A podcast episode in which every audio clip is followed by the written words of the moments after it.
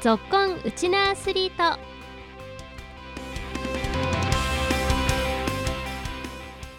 皆さんこんにちは。ラジオ沖縄アナウンサーの杉原愛です。この番組は学生スポーツからプロスポーツまで県内で活躍するウチナアスリートを全力で応援しようという番組です。今週はバスケットボールの琉球ゴールデンキングス天皇杯決勝戦の模様を中心に振り返ってまいります。今日も15分間お付き合いよろしくお願いします。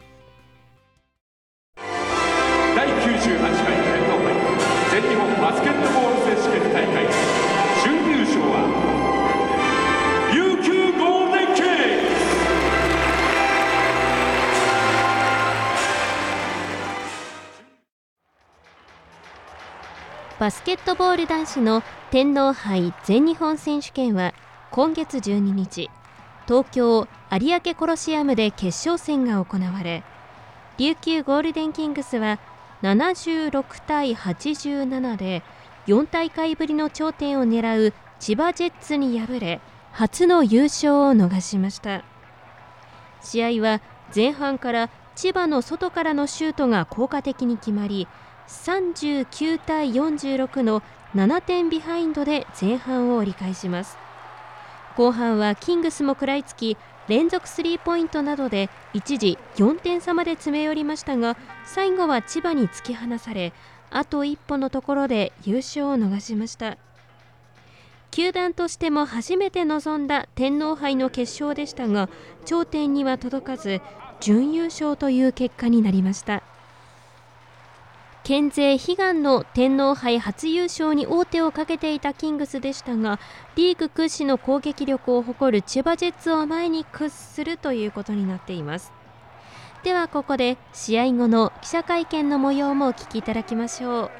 まずは悔しさをにじませる桶谷大ヘッドコーチです。まあ、今の段階で、まあ、自分たちがまだ日本一になるための力がなかったのかなというふうに、率直に思っています。やっぱり、えー一つのポゼッション、ポゼッションを千葉さんの方はすごく大事にして、えプレーされてましたし、えま、ここっていう時にやっぱり、え決めきる力だったり、え守る力っていうのはやっぱり一つ僕たちよりも響いたのかなというふうに思うんで、まあ、本当にそこは率直に、えー自分たちが負けたところっていうのは受け止めないといけないかなというふうに思います。ただ、あのえーまあ、これからまたシーズン入っていきますんで、えーその最後シーズンうー CS で戦うときに僕たちがやっぱり優勝に値するチームになっているようにしていきたいなというふうに思います。今村啓太選手は敗因を次のように分析しましたまあ、去年のチャンピオンシップと同じく、まあ、決勝という舞台で、えー負けてしまって、まあ、本当にこう今日の千葉さんとの、えー決勝を終えて僕がやっぱり一番に思ったのはやっぱり千葉さんの方がタフさがあったなというふうに思っていてワンポジションワンポジションに対する、あの大切さっていうのをコートで表現していたのが千葉さんだと思いますしやっぱりそこのタフさをあの僕たちがこう身につけない限りはあのレギュラーシーズンもそうですし、えーチャンピオンシップの優勝はありえないと思っているので、まあ、本当に、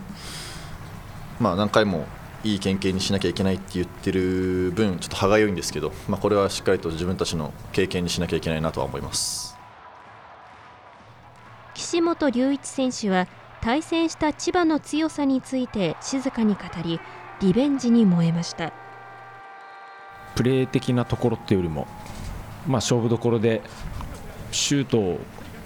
をなんかこう決めきる力もそうですし、えーなんか自分たちがボールを取れそうで取れな取れなくてそれが相手ボールに相手にボールが渡ってそれが結果的にスコアにつながるっていうなんかこうなんていうんですかねこう戦術とかそういうものじゃ説明できない部分が結構試合の中で多くて、はい、なんかそれがなんかこうこういう場所で何度も戦っているチームとの今少し差なのかなと思っていい経験だったのかは、まあ、まだ分かんないんですけど、まあ、受け止め方としてはもう次、まあ、千葉と当たる時がいつになるか、まあ、レギュラーシーズンは1回あるんですけどあのそれがどのタイミングか分かんないんですけど、まあ、千葉を倒すっていうことを、はい、個人的には頭に入れて、はい、今後やっていけたらいいかなと思います。はいキャプテンの田代直樹選手は次のようにファンへのメッセージを送りました。去年のファイナルもあの負けてしまってあのファンの皆さんの悲しい顔を見てしまって、ままた今日もそれを見てしまったので、まあ、とても心が苦しいので、まあ、いつかあの今シーズンこそ、えー、ファイナルで勝って沖縄にいいニュースを届けられるように、まあ、今回、ファイナル舞台を戦えたということは僕らにとって本当にプラスなことなので、でそれをその今回の負けっていうのを糧にして、え、レギュラーシーズン戦ってあ CS の舞台でやり返せたらなと思います。え、今シーズン最後まで頑張りたいと思うので引き続き応援よろしくお願いします試合直後の選手ヘッドコーチのコメントからは敗戦に対する悔しさもにじみ出ていましたがキングスはこの試合の3日後にはもうリーグ戦を戦っています。キングスはここまで西地区5シーズン連続で優勝を果たしていますし6連覇に向けてそしてまだ達成していないリーグ制覇へ気持ちを切り替えてリーグ戦にも臨んでいるところなんですがその天皇杯後に行われたリーグ戦の結果も振り返ってまいりましょう。プロバスケットボール B リーグ1部西地区2位の琉球ゴールデンキングスは今月15日沖縄アリーナで西地区4位の名古屋ダイヤモンドドルフィンズと対戦し79対74で勝利を収めました。これでキングスはリーグ8連勝で通算成績は31勝9敗となりました。前半から田代選手やカール玉代選手のドライブで得点を重ねゴール下ではジャック・クーディ選手アレンダーラム選手がシュートを決めて44対34、10点リードでまずは前半を折り返しました。後半は第4クォーターに13連続得点を許し点差を詰められますが岸本選手、今村選手、ダンカン選手のスリーポイントシュートなどで逃げ切りましたえそしてこの日は残り30秒を切ったタイミングでキングスアンダー15から開志国際高校を経て特別指定選手で加入した平修達選手も悲願の B リーグデビューを果たしました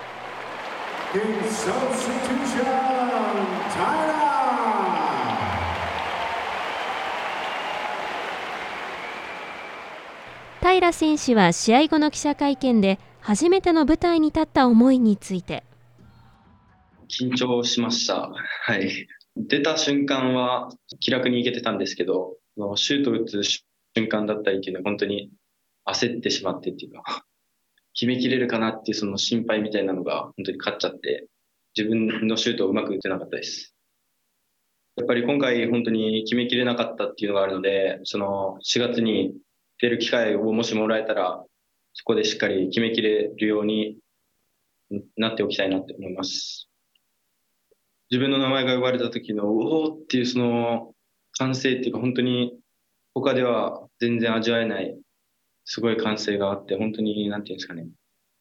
嬉しかったっていうのがあります。ずっと小学生とかの頃から、キングスを見てきたので、その、見てた舞台に、自分がそのコートに立てて、本当に、ですかね、感激です。やっぱ決めきるっていう力を、その、つけていかないといけないなっていうのは本当に今日感じました。その悔しさの方が本当に上ですね。およそ30秒という短いプレータイムの中でも自身の反省点を収穫した平選手。次の出場を目指し気持ちを新たにしていました。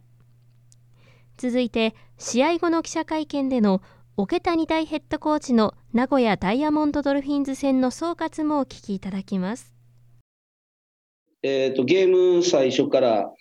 3クォーターぐらいまでですかね、えーとインテンシティ高くいいディフェンスができたかなというふうに思いますし、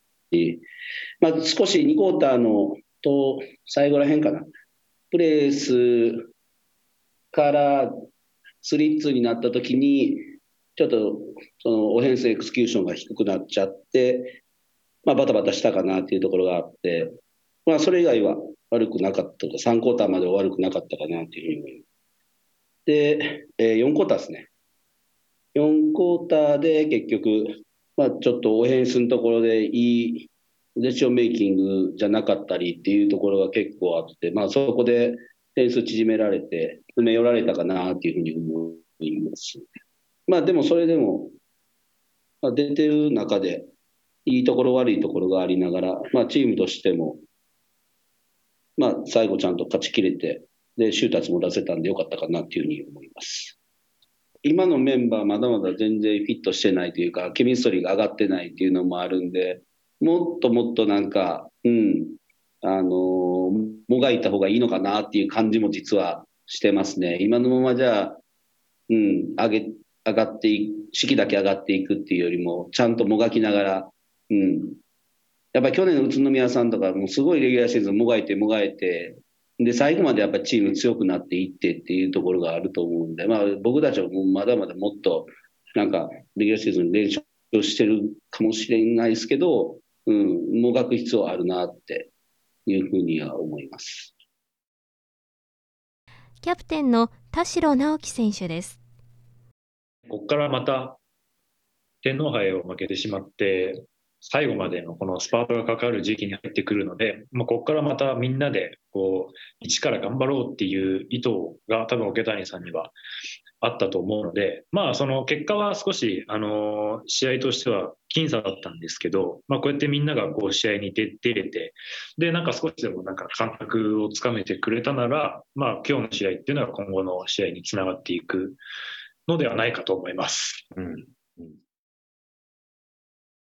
琉球ゴールデンキングス。次の試合は明日午後2時5分からアウェイで信州ブレイブウォリアーズと戦います。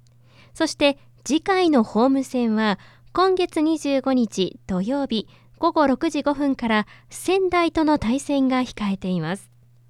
リーグ戦でも西地区6連覇に向けて負けられない戦いが続きます。リーグ戦もいよいよ終盤戦に入りますが引き続き団結の力で応援しましょう以上今週は琉球ゴールデンキングスの天皇杯ファイナルそしてリーグ戦の模様もお伝えしました愛のぞっこんウチナアスリートご案内は杉原愛でした。